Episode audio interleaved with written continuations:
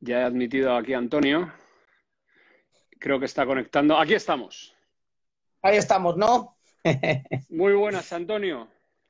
Muy buenas. ¿Qué tal, Nico? ¿Cómo estás? Se te oye perfecto. No sé cómo se me oye a mí. Estoy sin cascos. se me oye bien, ¿no? Yo te oigo fenomenal. Pero le he dicho a, los primeros que se han conectado, les he dicho si se escuchaba y, tres me han dicho no, no, no. Qué cabrones. La gente, la gente trolea, trolea por trolear. Vamos a empezar este, vamos a empezar este directo, Antonio, con, esta, con, una cosa que he puesto antes en, una historia y ha habido varios que me han dicho que, ya estarían dispuestos a venir. Sí, ¿no? mira, escucha esto. Se buscan hombres para viaje peligroso, sueldo escaso, frío extremo, largos meses de completa oscuridad, peligro constante, no se asegura el regreso, honor y reconocimiento en caso de éxito. Tú sabes perfectamente qué texto es este, ¿no? Sí, sí, R. Shackleton, la carta que escribió. ¿Sabes cuántas personas se presentaron a eso que parece que nadie se va a presentar? ¿Cuántas? Más de, más de 5.000. Más de 5.000. Escucha, en 1907, estamos hablando principio del siglo XX, recién comenzó el siglo XX. Era, era otra mentalidad la que había por aquel entonces. Bueno, otra mentalidad y otra necesidad, ¿no? Era la gente, lógicamente, por un sueldo o por cualquier cosa, y, la gente tenía ansiedad de, aventura, yo creo, porque plantearte eso y que más de 5.000 personas tengan claro, más en aquel entonces se iba a lo absoluto desconocido. Hoy sabemos dónde vamos. Yo estoy planteando una expedición y sé perfectamente dónde voy, dónde quiero llegar, etcétera, etcétera. Pero en aquel entonces es que no se sabía ni qué había ahí. O sea, era casi ir a la muerte, ¿no? Y aún así se apuntaban a un bombardeo. Es increíble. Estaban en plena carrera por conquistar el Polo Sur, por ser los primeros en, estar en el, en el último continente que quedaba, ¿no? y por, pisar, ¿no? Por pisar y, se iban a, la aventura total, o sea, a lo, absolutamente desconocido. Es verdad que ahora, eh, pues evidentemente hay mucha más información, hay mucha más preparación, pero hay un dato que he visto de la, historia de Shackleton, que él cuando ya está en, la isla que tú vas a ir ahora, ahora ya me contas todo bien, ¿eh? Pero él tardó, él, em, ese recorrido, ese, pasar de una punta a la, otra de la isla, haciendo trekking, bueno, haciendo trekking es ahora, andando, como antes era andando. Eh, creo que lo hicieron, creo que lo han hecho eh, tres o cuatro personas ya, o tres o cuatro grupos, eh, ya bien equipados, con, o sea, yendo a hacer ese trekking. Y han tardado una media de 90 horas o así. Shackleton después de toda su gran odisea y de estar al borde de la muerte y de sobrevivir a lo que le pasó, tardó 36 horas en cruzar la isla. Que es que todavía está ese récord ahí. O sea, nadie ha bajado el tiempo de Shackleton, que estaba en la más absoluta ruina, y, lo hizo en 36 horas, ¿no?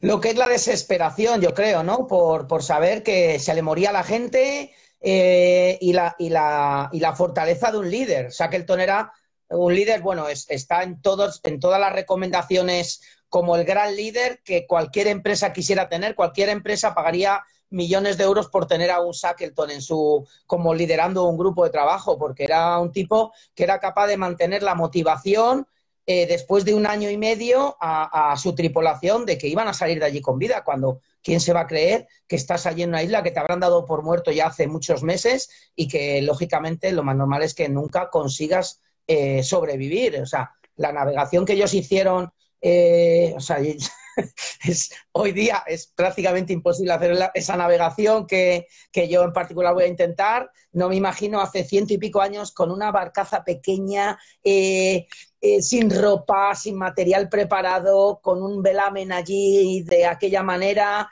sin, sin, un GPS, o sea, navegando con sextante, con el o sea, pues es, algo que, se va de la, de la cabeza de cualquiera. Sí, sí, todo absolutamente rudimentario, pero, pero con unas ganas y una energía alucinantes. Eso es, eso es lo que. Sin duda, esa, esa, energía es la que les mantuvo vivo y cualquiera que quiera leer la historia de Shackleton es sorprendente como cada día él conseguía incentivar a la gente, mantener a la gente con aliento, tenerles trabajando, porque, claro, él tenía claro que en cuanto dejaran de trabajar y de ser ociosos, se iban a venir abajo y iban a morir. Entonces tenía que mantenerlos, aunque sea haciendo, haciendo os con un canuto, como diría el otro, ¿no? Pero el tema era mantenerlos entretenidos para, para tener siempre la motivación de que, de que había que hacer las cosas porque había que seguir avanzando y seguir mejorando todo de las cosas que he leído, porque ya he estado leyendo un poquito más de esa historia que la, conocemos todos de cultura general, pero bueno, cuando, cuando lees cosas es, impresionante. El tío descubrió, yo creo que esto no sé si es leyenda o, pero, eh, o, está en su diario, pero el tío descubrió a un polizón cuando el barco se quedó, se quedó atrapado en el hielo, lo cogió y se cabreó muchísimo porque, por llevar un polizón y le dijo, como tengamos problemas y haya que buscar comida, tú serás el primero al que nos comeremos. Sí, yo lo he leído también, pero me cuesta creer que ya en aquel momento, o sea, el polizón tendría que haber aparecido antes, porque claro, aquello primero fue un viaje de dos o tres meses a la deriva, por la banquisa congelada y tal. Entonces yo, yo creo que es más un bulo, pero bueno, puede ser, o sea, en aquel momento puede ser cualquier cosa, porque es que era, era una vida absolutamente fuera de lo que nos podamos hacer a idea hoy. Hoy ¿no? Ahora estos días, ¿no? Con esta nevada, que estamos todos aquí bloqueados y que alguien se queda 12 horas sin luz y es ya se te cae el mundo, se te viene el mundo encima y no tengo agua y se me va a coger la cañería. Imagínate aquellos 16 meses pasando un invierno austral. La gente no se hace a la idea de lo que es eso. O sea, eso son temperaturas de 40 50 grados bajo cero, calentándote con la grasa de foca, comiendo foca durante un año porque las provisiones se acababan. Eh, eh, sobre un témpano de hielo eh, meses y meses y meses. Ahora cuando dices, ya no hablemos de ducharte o de lavarte, o, sea, estamos hablando de que no existe lo mínimo y aún así esta gente consiguió sobrevivir, es acojonante. Bueno, vamos, vamos, a, vamos a ver, porque estamos hablando aquí en vacío de la historia de Shackleton y realmente tiene todo que ver contigo. Eh, a los amigos que ya se han unido a esta transmisión en directo, luego eh, eh, dejaremos la charla colgada para que el que no la haya visto no la pueda ver o, tal, le aviséis si la revisa. Vamos a ver, Antonio de la Rosa lo último que hizo fue cruzarse en paddle surf medio Pacífico, de San Francisco a Hawái, paleando en solitario, 4.000 kilómetros. Eso, em, Antonio, ¿hace cuánto? Hace ya hace un año, claro. algo más de un año. Terminé en septiembre del 2019, con lo cual hace un año y cuatro meses ya. Vale. esa, fue, la última aventura. Ahora, lo siguiente de Antonio es esto que vais a ver en pantalla, si soy capaz de ponerlo bien. Que creo que, creo que algo se está viendo. Bueno, no, creo que sale cortado, pero algo se ve. Bueno, ¿quieres hacer Patagonia, o sea, el, punto más eh, abajo del cono sur de, América a la Antártida. Esto en la misma, en el mismo paddle surf, pero en vez de ir de pie, te vas a poner un banco móvil y vas a ir remando mil kilómetros hasta llegar a la Antártida, ¿sí o no? Es, cierto, confirmado.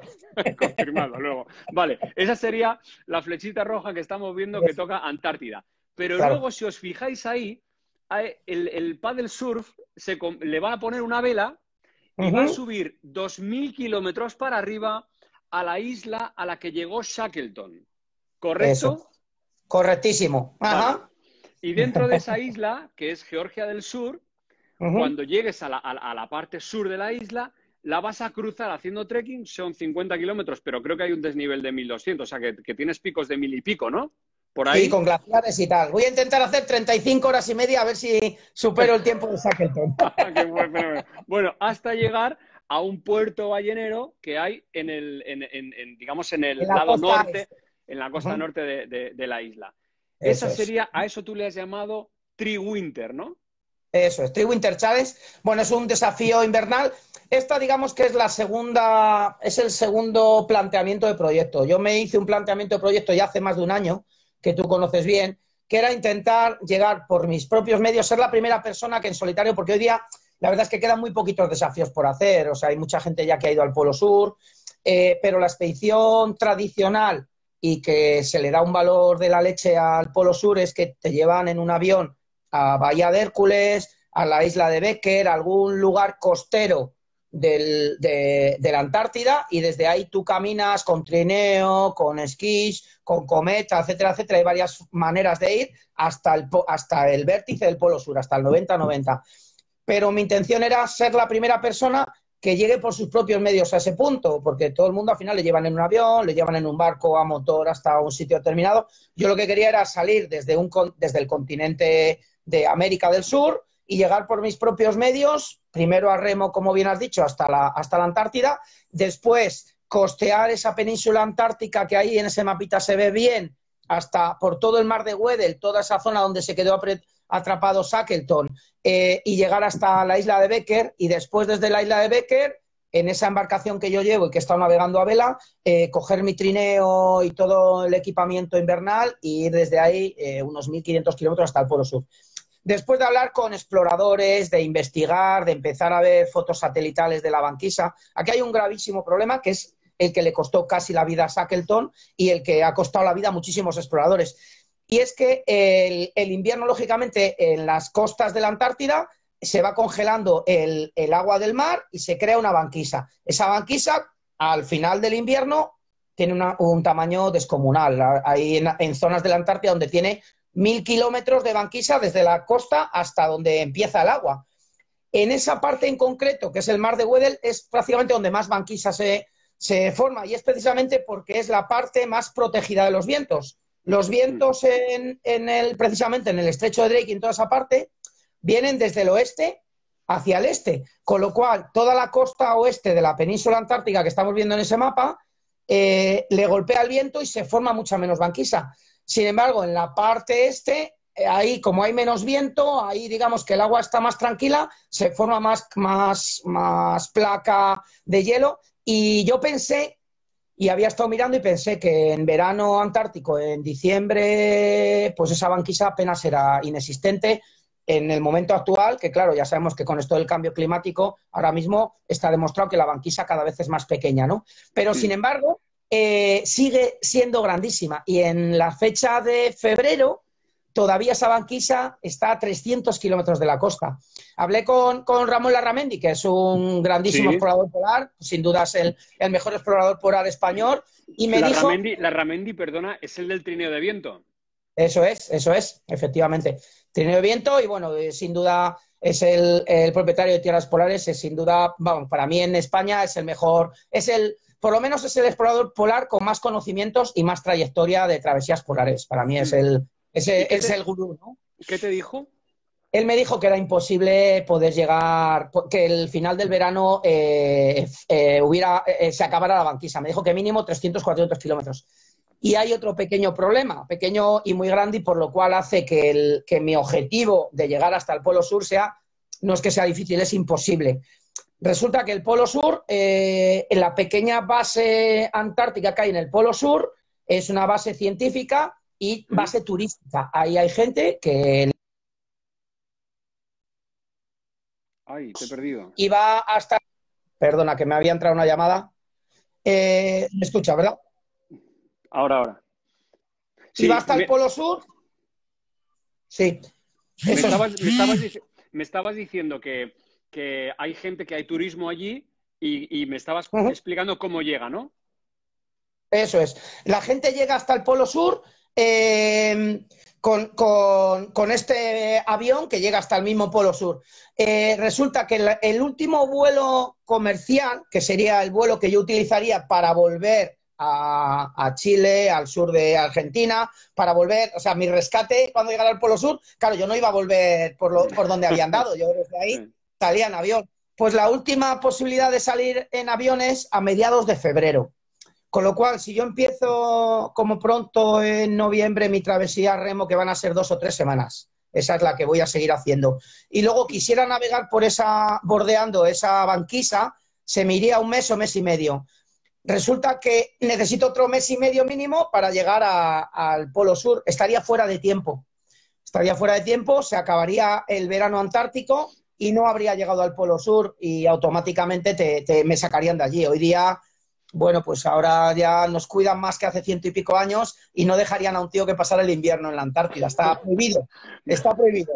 No te, dejan, hacer un... No te dejan, hacer, un Shackleton. No te dejan hacer un Shackleton, tío. bueno, entonces, entonces, Antonio, lo que has hecho es, como eso es imposible, porque además te sacan de allí, como tú nos estás contando, has dicho, bueno, pues me voy hasta el continente antártico y luego transformo mi embarcación, en, eh, le, pongo vela y navego hacia arriba hasta la isla, ¿no? sí, en una, más o menos, me gustaría pasar por la isla Elefante para simular aquella ruta. Claro, lo bonito sería intentar desde la Antártida, pero bueno, al final, una embarcación a vela o una embarcación a remo no puedes ir por donde tú quieras. O sea, lo que hicieron eh, Shackleton y su, y su, pequeña tripulación en el James, que así llamaban al barco porque era un patrocinador, a esa barquita de 7 metros, eh, es algo sorprendente. Entonces voy a intentar a ver si soy capaz de hacer esa navegación a trasluchada que se llama en, vela y conseguir llegar a esa isla de Georgia del Sur eh, a vela desde, desde la Antártida. O sea que tengo, y luego por esos Tri Winter ¿no? Primera parte, a remo hasta la Antártida desde la parte más, más austral de, de, América, que saldré desde la isla Navarino, desde Ushuaia, algún punto muy al sur, el punto más al sur, hacer esos mil kilómetros, después hacer esos dos mil intentando pasar por la isla Elefante, a ver si es posible. Me encantaría, bueno, poder pasar por donde, por donde estuvieron más de un año varados ahí la tripulación esperando ese, ese rescate de Shackleton. Sería algo extraordinario y luego pues intentar llegar a, la, a Georgia del Sur y hacer la misma ruta por tierra que hizo Shackleton con, con dos de los de la tripulación, los dos que estaban con un poco de fuerzas, porque de los cinco que llegaron allí, solo dos estaban con la mínima energía para poder llegar ahí a, a, Hobbit, que es la base ballenera allí en, Georgia del Sur y a ver si... A ver, es, un viaje apasionante con el cual estoy súper ilusionado. Siempre me pasa contigo, Antonio, que, cuando me explicas la, aventura, la aventura que vas a hacer no la entiendo. O sea, me la explicas, yo voy procesando, pero en realidad no entiendo cómo, cómo, cómo se puede hacer. Eso es como cuando te hablan de lo que gana Cristiano Ronaldo y Messi, que dices, bueno, pues me parece muy bien. No lo entiendo. no lo entiendo, o sea, no, no sé lo que es ganar uh, 3 millones de euros al día. No lo, no lo puedo entender eso, pero bueno. Eh, calderilla, entonces... calderilla, Nico. Pero, pero una cosa, eh, me has mandado unas fotos muy interesantes porque dentro de, de, toda esta expedición, lo bonito que tiene además es que tú tienes que generar esa embarcación de la nada, porque no existe. Eh, no existía tu, tu paddle surf para cruzar el Pacífico y recuerdo cuando me contabas, el ingeniero que me lo iba a hacer dimitió, porque dijo que él no, no firmaba eso. Entonces, acabé liando a otra gente para que me hicieran la embarcación. Finalmente la has hecho y has, y has hecho tu recorrido en el Pacífico Sur. Has hecho esos 4.000 kilómetros eh, haciendo paddle en, en, en, en una, en, una tabla de surf hormonada, ¿no? Como, como tú decías. Eso es. ¿Cómo, ¿Cómo, le llama de la morena? De la morena, como le dice? Un, eh, sí, no, no, dice hormonada, dice... El, supositorio, el supositorio no sé qué. El supositorio gigante, dice de la morena, sí. sí. Vale. pues el supositorio gigante. Entonces, ahora es con esa, con ese, con esa misma base de embarcación sí. estás convenciendo o, estás pidiendo auxilio a los ingenieros para que una vez que tú hayas hecho la remada hasta la Antártida, la subida la puedas hacer a vela y tiene más o menos esta pinta que, de las fotos que me has mandado. ¿Le quieres poner ahí en, lo que sería la, parte donde tú duermes, ese, ese, cobertizo que tiene la embarcación, le quieres poner una vela, pero todavía no tenéis diseñada bien esa vela, ¿no?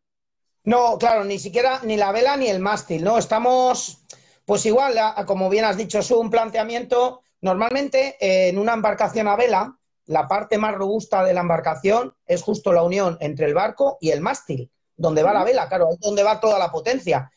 Entonces, imagina tener que poner un mástil que sea de quita y pon, porque yo ahí en esa situación, yo de momento voy a llegar hasta allí, quiero llegar a remo sin mástil ni nada, entonces eso iría desmontado completamente y una vez que llegue a la Antártida, montar ese mástil que tenga la suficiente rigidez como para que pueda aguantar buenos vientos, que no tenga una vuela muy grande, porque claro, lo que, lo que no queremos es tampoco tener muchos problemas con esa embarcación y con esa vela. Entonces, el diseño es complicado, sobre todo esa unión entre, entre lo que es el casco del barco y el mástil, que es la parte que, tiene que ir. Además, como bien ves ahí, e, esa parte eh, no es demasiado rígida, es mejor, al final va a ir justo donde yo piso de pie, en la parte más abajo, según se ve la foto, como medio metro más atrás. Entonces, claro, ahí el mástil va a estar enfrente justo de la escotilla de entrada a la parte, digamos, segura de la embarcación, ¿no? Entonces, ahí lo que va a ir es un cajetín, que sea un cajetín que yo pueda desplazar para entrar a,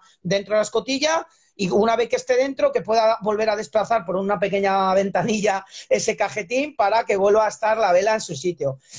Hay que hacer muchas, muchas modificaciones en el timón, porque tiene que ser un timón que yo pueda manejar con mucha rapidez. No es como este timón que lleva que ese timón va en, va en un determinado rumbo, tiene que ser un timón como una embarcación de vela, que de repente tú puedas soltar el timón. tiene bastante complejidad. Oye, Antonio, y una cosa, que, eh, estás solo. O sea, quiero decir que, yo desde, aquí, desde, desde Madrid, tierra firme, puedo, entender, puedo entender que a remo tú paras unas horitas, calculas la deriva, eh, tienes tus datos de navegación y tal, colocas la embarcación de una determinada manera y una hora te puedes echar a, descansar. Pero con, la vela, con la vela, ¿cómo se hace eso? Pues más, claro, con la vela tienes que andar muchísimo más pendiente, porque claro, ahí yo me puedo encontrar bloques de hielo, la banquisa. De hecho, el bloque de hielo más grande que se ha desprendido de la Antártida en los últimos 50 años se ha desprendido hace unos meses y acaba de llegar a Georgia del Sur. O sea, ha hecho la misma ruta que voy a hacer esas banquisas las ponen nombre y ahora mismo tiene una dimensión superior podéis ver las noticias, esa, esa banquisa de hielo ahora mismo tiene una dimensión superior a la propia isla de Georgia del Sur. Entonces, claro, yo me puedo encontrar una banquisa de esas por medio, golpear contra ella, eh, tengo que estar muy pendiente y, lógicamente, cuando yo esté navegando, tengo que intentar, pues, eh, estar fuera. Cuando yo no esté fuera navegando, tengo que quitar la vela y mantenerme un poquito eh, con, la deriva, controlando la deriva, porque es peligroso navegar con la vela sin estar tú encima, sin estar tú vigilando la embarcación. Pasar muchas horas sin dormir. Esa, esa travesía va a ser que cada hora que duerma tengo que recoger vela porque no me puedo arriesgar a dejar la vela, la vela puesta y chocar contra, contra una banquisa contra, o contra un iceberg, ¿no? Que ahí hay icebergs también. Pero, pero escucha, eh, además esa navegación son 2.000 kilómetros, o sea, es el tramo más largo de todo a la expedición. Efectivamente. Sí, pero bueno, al, final llevas el empuje de la vela, que calculo que la duración puede ser similar a la que haga la travesía en la travesía. Yo espero que esa navegación pueda hacerse entre 15 y 20 días, pero igual dependo absolutamente de las condiciones climáticas. Si es un año, como puede ser raro, que no tenga vientos eh, favorables o vientos al menos semifavorables, eh, puedo necesitar un rescate perfectamente, porque, porque Hoy día, como está el clima, ves la. Antes sí que era como todo como más continuo, esos vientos, lo que te he comentado del oeste al este, los que llevaron a, a Shackleton, pero ahora mismo de repente te entran vientos contrarios, vientos del norte, vientos del sur. Entonces, bueno, ahí habrá, que ir trabajando con esa navegación. Lo bueno es que llevaré un equipo, a diferencia de hace ciento y pico años, pues llevaré un equipo satelital que podrá recibir partes meteorológicos diarios, consejos de navegantes y así por lo menos eh, pues poder, poder navegar con más seguridad ¿no? toda esta travesía.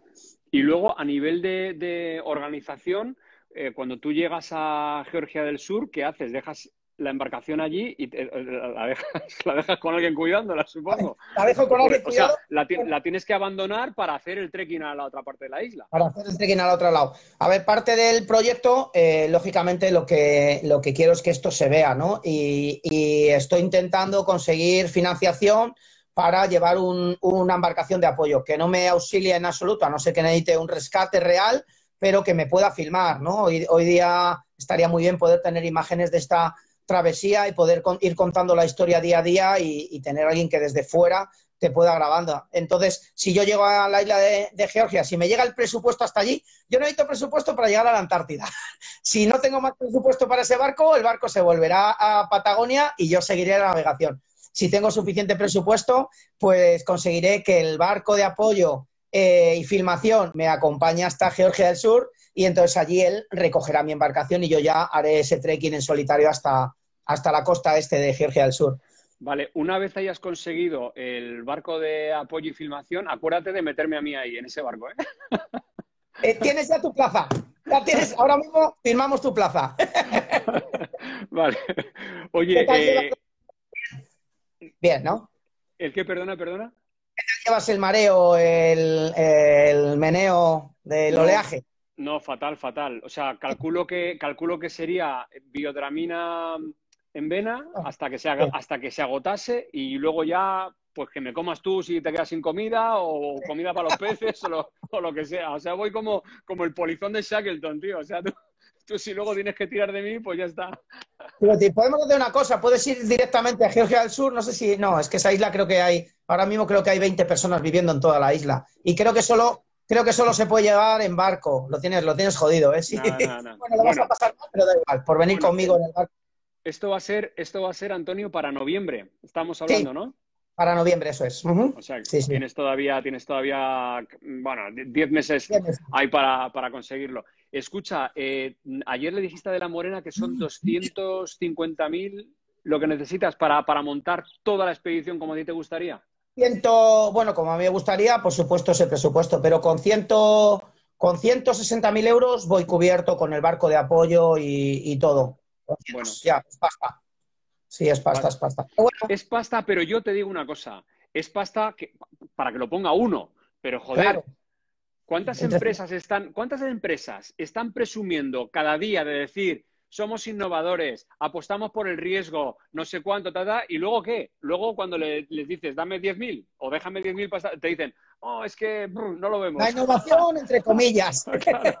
la innovación aquí, en, el ordenador mola todo, ¿no? Es pasta, pero bueno, tú que, tú que estás en el mundo de, la televisión, eh, sabes perfectamente lo que vale la televisión. El minuto de, de, televisión es carísimo. ¿Y cuántos minutos de oro yo? O sea, yo fui, cuando hice el Pacífico, durante dos días fui trending topic en todas las televisiones de Estados Unidos, de Asia. Eh, la CNN me entrevistó en directo, eh, más de 150 millones de, audiencia. ¿Qué valor tiene eso? Y eso no va a ser nada comparado con lo que puede ser esta expedición, porque al final el Pacífico, bueno, estás allí, Caribe, tal, no sé qué, pero esto voy a navegar en, el peor océano que existe del mundo y voy a hacer algo que, que no se ha hecho nunca y no se ha llegado ni a plantear, ¿no? Es, una expedición que tiene, yo creo que a nivel de comunicación es muy, muy potente. A ver si consigo que, los que tienen la pasta se den cuenta de eso. Suelten. Desde, aquí me pongo en, cámara grande, desde aquí, soltad la pasta, soltad la pasta. Muchas gracias, Nico.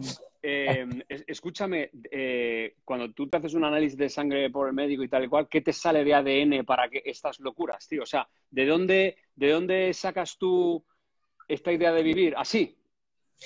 Pues no lo sé, pues mira, la saco de no hacerme análisis de sangre.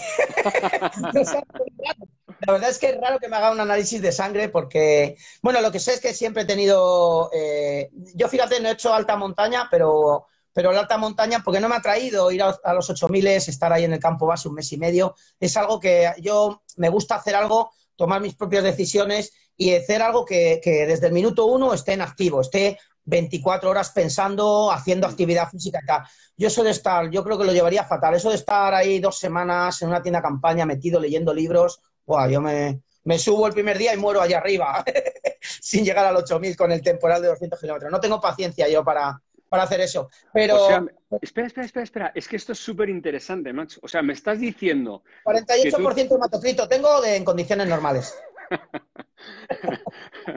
Pero me estás diciendo que tú eres un tío capaz, porque ya lo has hecho, de estar en solitario 4.000 kilómetros en medio del Pacífico remando ahí a tu bola y no eres capaz de estar metido en una tienda de campaña mentalmente, no estás capacitado para, para, para estar esperando una ventana de buen tiempo que te permita hacer una extensión? Sí, sí. Lo he dicho así a la bolera, pero por supuesto que podía estar metido en una tienda esperando ah. dos semanas si me planteara ese objetivo.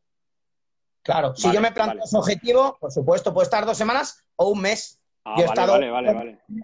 Pero, pero a mí me gusta estar activo. O sea, yo he estado dos meses y medio solo, pero cada minuto de esa soledad ha sido haciendo algo. No ha sido estar tumbado leyendo libros dos semanas. Vale, vale, vale, vale. Es que te lo estaba, te lo estaba, te lo estaba tomando al pie de la letra y digo, ostras, tú, esto es, esto es raro, ¿eh? Sí, yo creo que sí que capacidad. Antonio, eh, ¿por qué se te ocurre este...? Bueno, ya, sé... O sea, lo has contado al principio, ¿no? Que querías ir hasta el 90-90, tal, hacértelo todo en solitario, que es algo que no ha hecho nunca nadie, pero eh, ¿cómo haces tú esta... De... O sea, ¿En qué momento dices, hostia, Polo Sur, mm, armo algo para allí? ¿Cuándo se te ocurre esto? Pues, ¿cuándo se me ocurre a mí lo del Polo Sur? La verdad es que el Polo Sur lo tengo visto desde hace unos cuantos años. ¿eh? Ahora cinco o seis años tengo visto el Polo Sur. Tenía visto la expedición tradicional y estaba viendo los tiempos, como soy, soy muy competitivo. Y yo lo que estaba era siguiendo, yo lo que quería era batir el récord en, en mi subconsciente, quería batir el récord desde hace años del Polo Sur, que está en 28 días, lo tiene un noruego. Llegar desde Bahía de Hércules, desde Union Glacier, que es el punto más cercano al que te lleva ese avión turístico y es, digamos, el que se toma como referencia del Polo Sur. Hay dos o tres puntos, pero el punto donde las dos empresas eh, que trabajan allí, que son americanos, que trabajan en, Punta Arenas y te llevan, digamos que es, es ahí la base, es una base que tienen prácticamente todo el año ahí para hacer rutas turísticas, ya que además es la base a la cual vuela la gente para hacer el pico más alto de la Antártida, el, el Monte Vinson, está allí a 50 kilómetros de esa base. Hmm. Con lo cual, vuelan muchísimo, hay muchísima gente que va a hacer el, Monte Vinson, todos los que hacen el Seven Summits, claro, es una de las siete, es una de las cumbres más altas de, de, continente. De los continentes. Entonces hay, hay decenas de personas que todos los años suben al Monte Vinson. Entonces esa es la misma base que sale, que sale, que se llama Union Glacier en Bahía de Hércules. Y, estaba mirando esos 1.260 kilómetros que hay hasta el Polo Sur, estaba mirando los tiempos y en mi cabeza estaba intentar ir a batir el récord del tiempo. O sea, no hacerlo, porque hacerlo ya lo ha hecho mucha gente, lo han hecho algunas, algunos españoles también. Ahí mi amigo Albert Bosch ha, ido, Silvia Vidal, eh, o sea, ya tres o cuatro españoles que han ido. Pero bueno, dije, pues ¿qué objetivo? Pues intentar ir a batir el, el récord. Y bueno, eso ha ido rotando a, bueno, pues no lo voy a dejar solo en el récord, voy a intentar esto y ya ha ido cambiando y ahora que estoy haciendo lo del remo, lo veo factible. O sea, yo veo factible, a pesar de que no lo ha hecho nunca nadie, lo hicieron el año pasado una embarcación de seis Con Colin O'Brady, que es un, es un famoso aventurero americano. Fueron seis remando a la Antártida, seis personas, a relevos. O sea, dentro de la embarcación iban los seis. Es la primera embarcación que ha cruzado remo el paso de Drake. O sea, imagina si seis necesitaron 14 días y, eso sí que llevaban un buen presupuesto. Joder, qué envidia. De Iban con Discovery, Discovery llevaba un barco de 30 metros que les fue grabando. La, es, la envidia que me da eso es el presupuesto que llevaban. Pero, pero bueno, eran seis remando a, relevos y es algo que ha salido pues igual en todas las televisiones. Imagina lo que va a ser que lo haga una sola persona, sin nadie que le dé un relevo para remar, ¿no? ¿Puede ser, ¿Puede ser el reto tuyo más complejo de los que has hecho? Yo, yo creo que sí, ¿no? Sí, sí, sin duda. Sin duda, sin duda. Es complejo por todo, porque al final, si tú unes el agua, yo al final, pues no era navegante y ya he hecho dos, dos océanos a remo, con lo cual ya la navegación, eh, pues es, es muy. Es, eh, ya tengo esos conocimientos suficientes. Pero ahí estamos juntando, además de la navegación, de remar en solitario, remar en aguas a dos o tres grados. Yo he remado en aguas a 20, 25 grados que te puedes tirar del barco. Esta vez no voy a limpiar el casco del barco, lógicamente. voy, a llegar allí a, la isla de a la isla del Georgia, voy a llegar con unos moluscos como vamos. Oye, estoy poniendo unas imágenes de, del vídeo promo que has hecho esta semana. Ese gran vídeo de, le tengo que mencionar a Alfonso de Pozo Visual porque es un crack y fíjate qué vídeo ha hecho el tío. Sí, ¿eh? están, están viendo eh, esta retransmisión además, así que Pozo Visual también. Ahora saludamos a muchos amigos que se han unido. Y este es el, embalse de la Pinilla eh, que, lo has, que estuviste remando el otro día, ayer, antes de ayer, en él. Pues que tú bien conoces, que tú me hiciste una entrevista allí precisamente y allí estuve remando con un poquito más de temperatura. Fíjate cómo está el embalse. Hacía muchísimos años, yo no lo he conocido así, allí, así llevo por la sierra más de 20 años y dicen que lleva hace unos 50 años que no se había congelado. Es que se ha congelado prácticamente por completo el, embalse, prácticamente por completo. Y ahí, ¿qué, mm, qué, sensación tienes de me caigo al agua y me muero? ¿O, ah. o, los trozos de hielo te hacen mucha, mucho oleaje? ¿Cómo, cómo va eso? No, bueno, eh, aquí en concreto en el, en el embalse yo he, navegado alguna vez así entre, entre hielo, pues en, algún sitio, en, en, otras latitudes, y no, lo único que, no te deja entrar, ¿no? Yo fuimos a remar justo donde está el río que sale de Lozoya, es la única parte. Claro, eso ya lo sé de otras travesías, cuando estuve en Alaska o cuando hice Laponia, ya sé que cuando hay un río, la parte del río, lógicamente, debilita mucho la capa de hielo por la, por la mm. entrada y la temperatura del río siempre es superior a la que tiene el pantano. Cuando el agua que está parada está mucho más fría que el, que el agua que entra, ¿no? aunque venga de un glaciar. Y ese empuje del agua es el que consigue romper. Entonces ahí pude, pude remar un poquito. Estuve probando el traje, grabando unas imágenes. Ese traje Superskin, que es una marca además específica que hace trajes para poder remar, porque es un traje que es bastante fino, es completamente seco, pero te permite pues toda la movilidad, que muchas veces estos trajes que lo suelen hacer para navegar en barcos son como muy robustos, muy incómodos, y este traje en concreto pues te permite una movilidad que parece que no lo llevas, ¿no? Y es completamente estanco, la verdad es que no te enteras. Yo llevaba debajo unas mallas y una térmica, igual que esta, y no notas, claro, tú piensas que al final un día que hace mucho frío, tú estás en el exterior, estás a 10, 15 bajo cero, y con viento dentro del agua, realmente la temperatura es de 3, 4 grados. O sea, la temperatura es muy superior dentro del agua que fuera del agua. Y además no hay viento, con lo cual, si tú llevas una buena ropa debajo, puedes aguantar muchísimas horas con un traje de estos dentro del agua. ¿Eso es lo que vas a llevar en esta navegación, en esta expedición? Sí, sí. llevaré, llevaré otro mucho más robusto por si hay que hacer un rescate. Tengo que llevar un traje de estos de abandono que se llaman, que es muchísimo más robusto. Pero en principio este es el traje que voy a utilizar remando. Claro, pues yo remando en condiciones normales voy a estar a 5, 8 grados a lo mejor cerca del cero con viento y salpicando el agua. Entonces necesitas llevar algo que sea cómodo, que pueda transpirar, porque al final, claro, yo voy a ir haciendo mucho esfuerzo. Necesito algo que no sea una capa de plástico encima que no te deje moverte, que encima sudes y no transpire. Este traje en concreto tiene buena transpiración, o sea que te permite que el sudor eh, se vaya evaporando y no se quede frío dentro, pues ya sabes, tú que haces deporte, sabes perfectamente que lo peor es que el sudor se te quede frío en el cuerpo, porque al final es cuando lo pasas mal. Em, de, o sea, la maleta que te llevas lleva el traje de abandono este que dices, el de remar, llevarás... ¿Qué, más llevas? ¿Qué más llevas en esa maleta? De ropa, dime de ropa. De ropa, bueno, camisetas térmicas, no te creas que llevaré mucha ropa, porque llevaré casi la, mayoría de la ropa. Por ejemplo, no llevaré nada de pluma, porque la pluma en contacto con el agua, aunque la pluma es muy caliente, en contacto con la humedad, pero claro, yo voy a tener muchísima humedad la pluma se humedece y en vez de darte calor te da frío. Entonces llevaré todo sintético, de, tejidos tipo Primaloft o, tejidos sintéticos que, bueno, que se sequen rápido, ¿no? Que se puedan secar. Dentro de esa cúpula llevaré los calentadores de cocinar, llevaré bastantes cartuchos para poder tener algo de temperatura ahí, secar la ropa, que ese será, o sea, lo más duro aquí yo creo que va a ser la continua humedad en condiciones de frío. Oye, y una curiosidad, cuando lavas la ropa, eh, ¿la lavas en, agua sin sal o, no? ¿O te lo pones salado? ¿Cómo, ¿Cómo haces eso? Nada, nada, aquí no lavas nada. No, no, tienes, no, no, tienes, no tienes. Yo te puedo decir, Nico, que en los, 76, en los 76 días de la travesía al Pacífico, que ahí sí hay salitre, en, en, el agua más caliente ya se sabe que hay más salitre.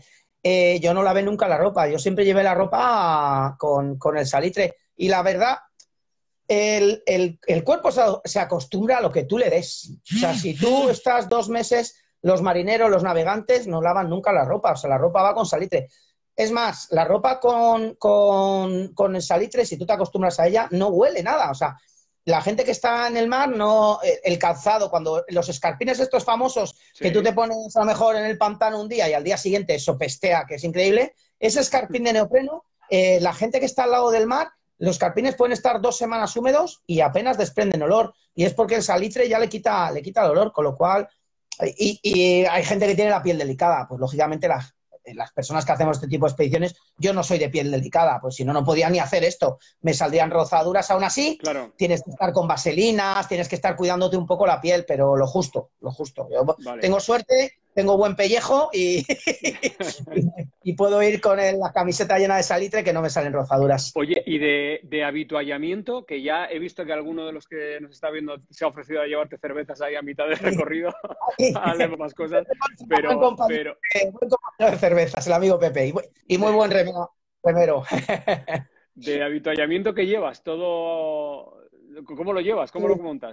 Liofilizado, va deshidratado eh, al vacío. Hay muchísimas marcas hoy día. Trecanit, que es una de las marcas, pues simplemente son sobres de comida de todo tipo que tú lo abres, le añades agua caliente, lo cierras. Es como el, el ya te como esto y estas marcas, pues muy parecido, pero que lleva mucho más, eh, una proporción mejor de carbohidratos, de proteína, etcétera, etcétera. Son comidas que ya van más proporcionadas y te aportan absolutamente todo lo que necesitas. Para, aparte, lógicamente, me llevaré el famoso taco de cecina de, la, de mi mami de León, que, lógicamente sé que no falte, y si puedo llevarme un buen queso manchego, a ver cómo está el tema de las aduanas, ¿no? Yo lo meteré todo ahí en el barco, en el contenedor, y a ver si hay suerte y llega allí. Oye, me estoy acordando de una cosa que, que dice Simone Moro, se la he oído en algún documental, que dice que él eh, bueno, el habituallamiento en alta montaña que le da un poco igual, que, come de lo que hay, de las barritas, de lo que haya, pero que el día de ataque a cumbre o los días de ataque a cumbre, cuando ya se pone la cosa seria y tiene que dar todo por todo, se lleva él cosas italianas, se lleva un poquito de jamón italiano, de queso italiano, porque dice que eso le da tal subidón de, de placer y, le pone pila, como decía Ángel Nieto, le pone pila para ese momento, ¿eh? que, a que cómo la comida te enlaza las neuronas y, te hace reaccionar ahí. ¿eh? Claro, claro, te da le da la alegría necesaria, fíjate de quién habla, de Simone Moro, un auténtico crack ahí con nuestro amigo Alex Chicón, que, que andan por allí intentando hacer otra invernal. Eso también es una locura que se sale fuera de los contextos. fuera de lo, de lo que entendible, de lo entendible. Sí, de lo entendible. Intentar cumbres que son casi imposibles en verano, intentarlas en invierno. Es sorprendente. Pues bueno, lógicamente todas esas alegrías, la comida, los que nos gusta comer. Eh, fíjate, yo agradecería más eso, un, un pincho y una cerveza, pero como en estas condiciones llevar cerveza se te congela, pues la cerveza la dejaremos para cuando llegue con todos esos amigos, con el Pachi que anda por ahí, con el niño, con, todos los amigos que nos andan escuchando, tomarme una buena cerveza cuando, cuando termine la expedición. Y contigo, claro. Sí, sí, claro, claro, hay que, hay que hacer el fin de fiesta. Que, Eso es. Bueno, em, ¿te preparas de alguna manera físicamente? Ya sé lo que me vas a decir, pero te lo voy a preguntar para que la gente entienda con quién estamos hablando. Yo entreno. Es que, claro, o sea, se resume en que básicamente tú no paras en, el día a día, en tu, en tu vida, entonces no hay un entrenamiento específico para nada, ¿no? Efectivamente, hombre, lógicamente los, meses previos, la parte que tengo que entrenar más es sobre todo la parte técnica, la parte de navegación. Yo no soy navegante, yo no vengo del mundo de la vela. Esa parte para mí es un absoluto desconocimiento. Yo en cuanto tengamos el barco que me lo están fabricando allí en Sinercia Racing Group, eh, y tengamos esa vela de Elite Sail que me está haciendo una vela increíble, lo tengamos, me voy a meter horas y días enteros allí navegando en el Mar Menor, navegando en el sur de, Murcia, intentar a ver si hay suerte y me sale un día de temporal de estos potentes allí en el Mediterráneo para meter la embarcación y meterle caña. Esa es la parte que, tengo que preparar más. La preparación física, pues yo, tú lo sabes, yo entreno todos los días, ahora en invierno, eh, pues cuando hay, hace bueno para bicicleta, monto en bici, y remo y ahora que hace malo para bicicleta, pues lo que hago es meterme a hacer travesía, esquí de fondo, deportes invernales que me apasionan, yo creo que es lo que más me gusta. Estoy todo el día por la montaña, salgo un montón de horas con, con Cintia, con mi chica a entrenar eh, y me mantengo en forma. Para esto hay que estar sano y en forma. Y luego tener los conocimientos físicos y técnicos y, por último, la cabeza para superar los momentos difíciles. Luego, tú, que, es verdad que te gusta el invierno, ¿a partir de qué temperatura eres, eres ya feliz? ¿A partir de qué grados bajo cero ya dices, aquí estoy yo bien ya?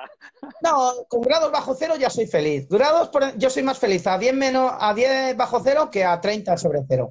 La verdad es que soy, soy invernal, me gusta el invierno, me gusta el frío, lo aguanto muy bien. A ver, como todo, ¿eh? eh me gusta el invierno eh, teniendo ropa. Lógicamente, bueno, ahora Ahora en unos días con, mi amigo Miguel Lozano y Luke Wills estamos preparando un, retiro emocional y adaptación al frío y vamos a probar el famoso método Wim Hof, ese que, que te vas a 10 bajo cero en calzoncillos a la montaña, a caminar al monte. Lo vamos a hacer en una semana y media y voy a probar a ver qué se siente, porque sí, alguna vez he estado cinco minutos, pero ver qué es estar un par de horas sin ropa, porque hay, hay maneras de mentalizarse para soportar la temperatura. Y Wim Hof está, hace récords de cuatro y cinco horas metido en cubo de hielo eh, y, su temperatura corporal apenas varía medio grado, que es algo flipante, la verdad. Y, esto es verdad que yo te lo he visto en, tus redes, que lo vas a hacer en el hotel que tienes en, el pueblo, en, en Lozoya. Em, exactamente qué consiste en prepararte mentalmente para eh, superar condiciones de frío extremas? Efectivamente. Y, además, aprender a que esas condiciones de frío te ayuden a mejorar tu sistema inmunológico. Esa es la teoría. La realidad la sabe Luke Wills, que es el, instructor en España del método Wim Hof, que es el que nos lo va a contar, porque yo realmente voy a hacer el curso, yo voy a guiar una ruta al nevero con, todos los asistentes al curso, pero el que sabe cómo funciona ese método de es sobre todo se trabaja mucho con la respiración, con la relajación y con la respiración, pero hasta ahí puedo contar porque no sé más de lo que de lo que ya dentro si hablamos dentro de dos semanas te diré pues mira esto era así exactamente. Vamos a vamos a decirlo entero qué días haces el curso lo tienes ya lleno de plazas o todavía se puede está lleno desde hace un mes la verdad es que ha sido un éxito porque porque a pesar de que ser un curso que no es barato, porque claro, viene Miguel Lozano, es eh, la, segunda persona que ha bajado a mayor profundidad del mundo.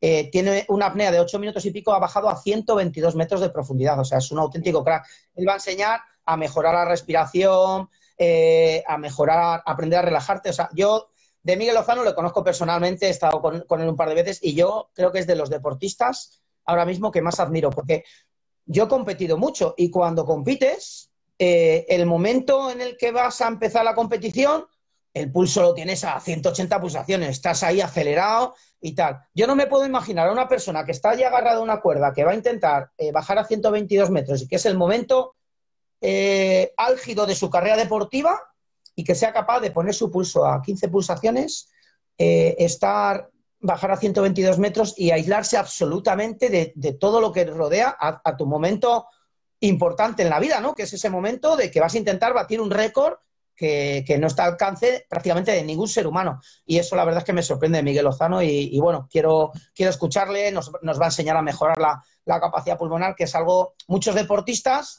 hoy día entrenan, pero a veces si mejoras un poco tu capacidad pulmonar o, muchas veces hay muchos deportistas que a lo mejor no respiran bien, no tienen una, una buena respiración. Imagínate que un deportista que es muy bueno sea capaz de mejorar su, respiración y su capacidad pulmonar o llegar a ser un crack. Pues eh, esto que, en la tele me costaría un disgusto decirlo, pero aquí me da igual. ¿Sabes qué creo? Que sobre todo cuando estaba en el Real Madrid, creo que Cristiano Ronaldo respiraba mal, macho. Ah, sí, Porque, sí, porque yo le veía, o sea, cuando tu respiración la llevas hasta el punto físico de demostrar hacia esas, esas inspiraciones y expiraciones tan, tan salvajes antes de lanzar un penalti, de lanzar una falta directa, cuando en realidad lo que necesitas es, aquí estoy yo, calma, que le voy a pegar a la bola, ¿no? Y el tío, como yo creo que se sobre, no sé, hacía una respiración demasiado extrema para lo que, sí, se, aceleraba demasiado. Y creo que eh, incluso en carrera, la, respiración es súper acelerada. O sea que... Imagínate en manos, Imagínate, hay muchos deportistas famosos, eh, de hecho entrando en la página de Miguel Lozano, Miguel Apnea, eh, se puede ver, hay deportistas famosos que han, que han acudido a él eh, para mejorar. Sí, sí, sí, sí. Oye, se, nos están acumulando aquí, mira, mensajes de, de, gente que está con nosotros, muchos amigos, pero mira, este, la última que ha entrado de Jorge Delgadus es para ti si te quedaste con alguna secuela de la lesión de tobillo, que has estado con operación y recuperación. Sí, pues hombre, todavía llevo ya ahora hace siete meses de la, de la operación. Eh, yo creo que he hecho muy buena rehabilitación, pero le he metido mucha caña durante, he estado dos, tres meses con, con Cintia, estuvimos haciendo las cumbres. Todavía me molesta, todavía no tiene la flexibilidad, claro, ya con 51 años recuperar una, una fractura, tengo, claro, yo creo que no voy a estar al 100%, estoy perfecto, ¿eh? o sea, prácticamente puedo hacer todo, estoy entrenando con total normalidad, pero por las tardes todavía, pues ahora mismo ahora que hablamos del tobillo, eh, me acuerdo y bueno, y lo tengo mm. molesto, se me hincha todavía un poco. Ya me han dicho que eso tarda como un año en estar al 100%. Y también hay una cosa importante que, es que todavía tengo esa placa con, con 10 tornillos. Esa placa, eh, en principio, el cirujano me ha dicho que me la quita en abril. El amigo Novoa, que desde aquí le mando un saludo, pues la verdad es que me ha tratado estupendamente en la clínica centro y seguramente que una vez que me quiten esa placa, porque claro, mi tobillo, por ejemplo, ahora lo noto, ¿no? Con la bota de esquí de travesía, es una bota que te va justita, justita en el pie. Entonces, claro, pues ahora mismo llevo una placa que, es medio centímetro más ancho de mi pie tradicional. Entonces, eso, pues al final, quieras que no, te limita algo. Entonces, espero que en abril, que me van a quitar. Yo estaba muy interesado en que me quitaran la placa, me dijeron, no, un año y medio así, he dicho, no, vamos a intentar quitarla lo antes posible, porque yo lo que quiero es irme a la Antártida sin esa placa en el tobillo, porque al final puede ser una limitación. Aparte eso se enfriará mucho, que es metal. claro. nos dice, gestión del miedo dice, iba a bajar a la Antártida. ¿Cómo va esa aventura? Tienes que verte los últimos 50 minutos. No te lo podemos explicar otra vez. Eh, translation, saludar. Vamos a, vamos a, a, ver qué nos ha escrito la gente, porque sin gafas no leo nada, pero sé que estaban, sé que estaban entrando mensajes. hay un tal ciclocal que pone que dónde va a ser ese retiro. No sé quién será ciclocal, tal vez sea Cali, mi socio. Recuerdo que, que va a ser en Ciclos el Nevero, en el Hotel Ciclos el Nevero. Sí, sí, ya lo habíamos comentado, Cali. Alex Diez Osa, acuérdate del queso de la osa de Montiel. Eh, mira, Pedro Ampueroca, ¿cuántas calorías comes al día? Ah, ¿Lo cuentas o no? no? Tú no te fijas en eso, seguro. No, sí, sí, sí, sí, muchísimo, ¿eh? Sí, sí, sí, sí. Ah. Cuando estoy de expedición, yo llevo los, los sobres, yo llevo un kilo de, un kilo de peso. Yo cuando la verdad es que en mi vida tradicional no cuento nada. Yo como ah, cuando tengo hambre, cuando yo. Pero cuando hago una expedición, exactamente sé las calorías que consumo cada día. Yo vengo a consumir unas 4.000 o 4.500. Soy súper diésel, o sea, es un consumo estando todo el día activo, es un consumo ridículo para una persona. Claro, por eso también yo siempre tengo, en mi genética, yo tengo kilos de más siempre y una vez que hago la expedición no tengo ningún problema en poder perder 8 o 10 kilos eh, y consumo muchas menos calorías que cualquiera. Normalmente la gente que hace expediciones consumen de 9 a 10.000 calorías. Yo con 4.000, 4.500, que es un kilo más o menos, es curioso, ¿no? Eh, llevo años mirando los productos. Ahí es verdad que hay, hay comidas más calóricas que otras, ¿no? Llevo mucho fruto seco que tiene bastantes calorías. Pero si tú coges una bolsa de patatas, coges una bolsa de, de, no sé, de cualquier producto, coges chocolate, coges cada cosa, quédate con esta copla. Prácticamente todos los productos tienen 500 calorías por cada 100 gramos. 100 gramos de cualquier comida anda entre las 350 y las 500, 550, quitando, por ejemplo, el aceite. El aceite es lo más calórico que hay. Tiene 1000 calorías por 100 gramos de aceite, de oliva. Pero todos los productos tú coges y dices, calorías por cada 100 gramos. Y te van a salir, incluso las cosas light, te van a salir 300 calorías por cada 100 gramos mínimo. Y eso sí que lo tengo muy estudiado, porque claro, al final, sobre todo cuando he hecho las expediciones invernales, que tengo que llevar un trineo con un montón de peso, pues ahí sí que voy regulando. Cuando crucé Alaska, estuve 43 días en solitario cruzando Alaska. Entonces, cada kilo de peso era un kilo de peso arrastrando un trineo. Ahí llevaba 43 kilos de 43 kilos de comida, más otro montón de peso, llevaba 90 kilos al final. Entonces ahí sí que ando comprobando y solo mezclar, a lo mejor tres tres sobres de liofilizado con barritas, con algo de algunos frutos secos, eh, pero bueno, que es que como piedras. O sea, yo tengo la suerte de que, cualquier cosa me alimenta. Un saludo también al Niño Surf Center que está en Mallorca, Benjamín, Pozo Visual que nos estaban viendo, eh, Pepe Ultra que era el del avituallamiento, un saludo. Saludos, Pepe. Y bueno, muchísima gente. Santiago Sánchez Cogedor, uno que, no es profesional de la aventura, pero podría serlo. Un saludo, Santi, también. Eh, lo mejor para ti los tuyos. Bueno, muy, muchos recuerdos de mucha gente. Eh, bueno. Deportivo Las Rozas, tal. Bueno, está la gente enganchadísima a tu historia. Antonio, nos, en, en unos minutos, yo creo que en dos, tres minutos, Instagram nos cortaría este directo. Entonces, para que no nos corte, eh, vamos, a, vamos, a, despedirnos bien. Te agradezco muchísimo esta hora que nos has dado de, lujo, tío, porque, porque también decía, también decía Punset que la felicidad está en la antesala de la felicidad, que es cuando tú crees que algo te va a hacer feliz, el ir hacia eso es realmente la felicidad, porque luego cuando llegas dices, ¿era esto?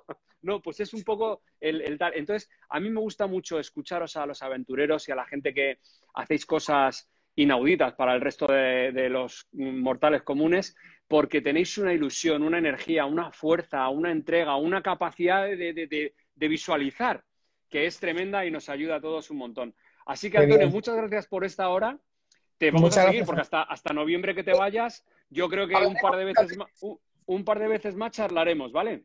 Seguro. Además, lo que tú dices, lo que más disfrutamos los aventureros son los preparativos, es verdad, porque luego una vez, una vez que estás ahí, ya es, bueno, esto era, lo has dicho, y es verdad, llegas y esto era, muchas veces te pasa eso. Sin embargo, cuando, cuando estás preparando ahora la inquietud, el hablar contigo, el contarlo, el ir a Murcia a preparar el barco, el preparar el material, la comida, todo eso es lo que más nos motiva a, la gente que hacemos estas cosas. Mira, te voy a emplazar para cuando tengas el, proyecto ya de cómo vas a montar la vela, ahí volvemos a hablar, ¿vale? Muy bien, genial. Antonio, muchas gracias por esta horita. A todos los que nos habéis visto eh, gracias por haber estado aquí aguantando la hora también. Y eh, voy a dejar colgada la entrevista en, la red, en el, en el feed de, de mi cuenta de Instagram. Un abrazo fuerte, Antonio, y que vaya bien.